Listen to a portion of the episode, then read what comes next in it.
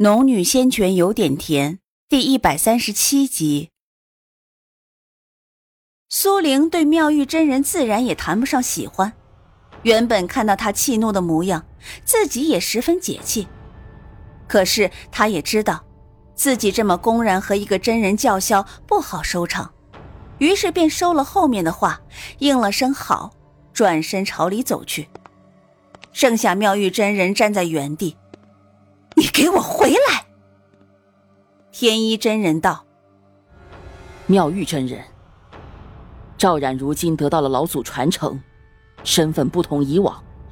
掌门不说，真人也该明白，掌门心中知晓一切，还望真人能静气前尘，不要为了一些小事伤了门派和气。”妙玉真人怒极反笑。小事，我灵儿现在还昏迷不醒，你们告诉我是小事。天一真人见此叹了口气，摇头对另两位真人说道：“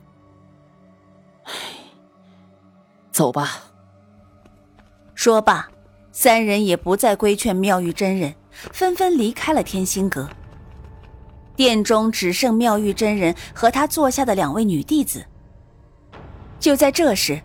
妙玉真人指尖冰锥飞快射出，扎在门板上，折射着寒芒，如同妙玉真人此刻脸上森冷刺骨的表情。从牙缝里挤出一个字：“走。”苏玲不知道他离开后几位真人的对话，默默的走到后堂。三清真人正坐在蒲团上，闭目打坐。即便苏玲进来。他也未睁开眼睛，待苏玲在他面前站定，他才出声道：“你说的可是真？”苏玲点了点头：“是真的。老祖让我见到了一块新玉图，说是他化作之前亏得的一隅，让我好好修行五行相法，协助无极派发扬光大。”三清真人这才缓缓睁开眼睛。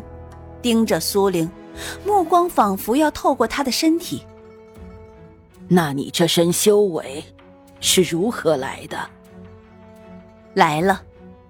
苏玲稳了一下心神，才抬头迎上三清真人的目光。回禀掌门，弟子也曾听老祖说过，无极派曾经出过一位五行天骄，只不过那位还未大成，便被大能所灭。此后，无极派暗暗培养了无数五行之体，奈何修为每上一阶，却难于登天。可是，弟子并未感觉十分困难，一路走来都十分顺利。唯一特别的是，呃，是在琉璃之地的阴风中修行，一日可抵上外面十日。三清真人的眉头皱了起来。你在琉璃之地？修行一日，可抵十日。苏玲点了点头，嗯，弟子所言半点不假。三清真人半晌无言，良久才叹了口气：“唉，罢了罢了。既然老祖选了你，你修为越高，对无极派越有好处。”说罢，顿了顿，他抬手看向苏玲：“老祖可有告诉你，琉璃之地的由来？”苏玲摇了摇头：“我遇到老祖的时候，老祖的元神已经十分虚弱，没来得及告诉我太多。”三清真人点了点头，沉吟片刻，方道：“就如你所说，无极派。”为了再培养一个五行之体出来，曾经耗费了大量资源。琉璃之地，就是为了培养五行之体而建的。可是，却没有一人如你所说，一日能抵上十日。否则，如今无极派也是与华清宫。天玄宗并肩的宗派，甚至能与炎红王朝神宗、圣帝一决高低。说到这里，三清真人眼里流露出一种惋惜无力。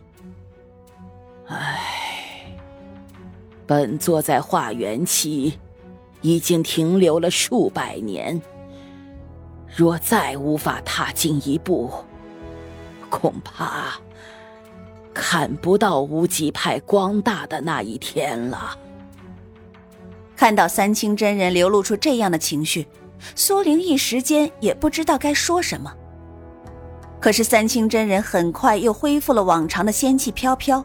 垂目脸色道：“进琉璃之地前，本座说过，你从此就是本座门下弟子。这里有三瓶培元丹，还有惊雷闪、御风诀、罗天印的法诀，你拿去修行吧。”苏玲听完三清真人的话，有些激动。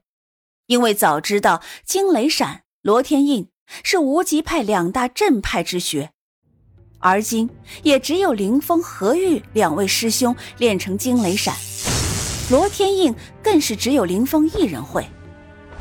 御风诀更是没听说谁会的，包括玄天宗的玄天玄帝、华清宫的洛风、颜如月，都是御剑而行的。苏玲深吸了口气。从三清真人手中接过玉瓶，还有几本法术书。师尊，我想进琉璃之地去修行。苏玲捧着几件东西，盯着三清真人说道。三清真人点了点头。好，你拿本座令，可随时出入琉璃之地。说罢。便把随身的一块玉牌交给了苏玲。原本他对无极派没有什么归属感，可是前有老祖让他看到了心玉，后有三清真人给予他法诀以及随时进入琉璃之地的权利。他是个吃软不吃硬的人，虽然他们各有目的，但是对他而言何尝没有好处？对他好的，他会记在心里，用行动回报。对他不好的，他当然更会记在心里，毫不手软的回击。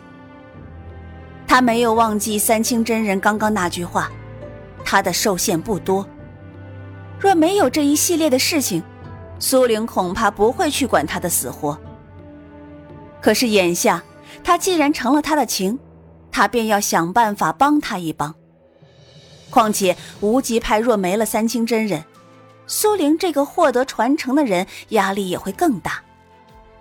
门派若没有实力，面对的风波就更多。到时候为了不被誓约反噬，他就得耗费心力精力来保证无极派的安危，实在划不来。只不过眼下还不是时候，他什么也未再说，缓缓退出了天心阁。三瓶培元丹，那是很大一笔投资了。可惜的是，对他无用。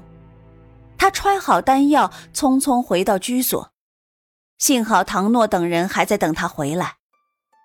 因为时间紧迫，他简要告诉他们自己无事，便把培元丹分给了三人，让他们这三月好好修行，自己则去琉璃之地修行。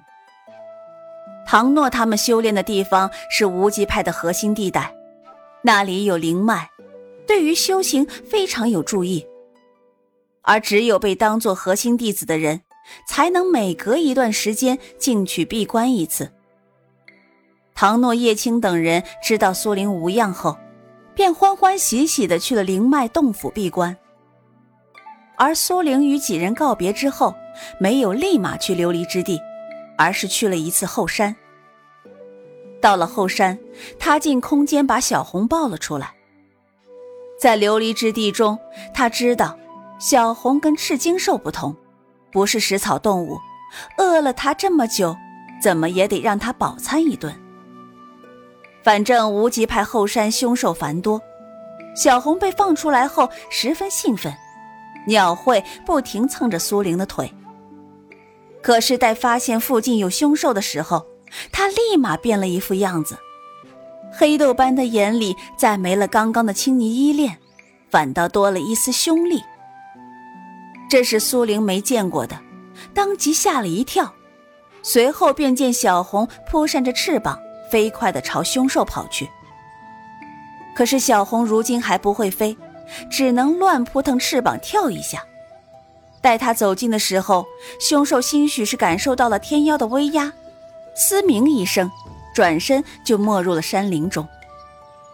小红失去了猎物，顿时跳脚不已，翅膀扑腾一下，花草树木无一幸免。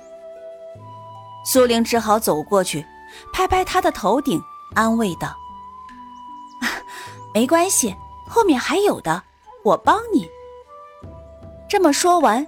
小红才没有再发脾气，走在苏玲身侧，笨拙地摇摆着身躯，跟着苏玲往前走。苏玲如今有筑基后期的修为，灵气扩散，一下便能找到灵兽的具体位置。可是对于那些看起来乖巧、没有什么杀伤力的灵兽，苏玲还是不忍，只寻找那种本身较凶残的凶兽。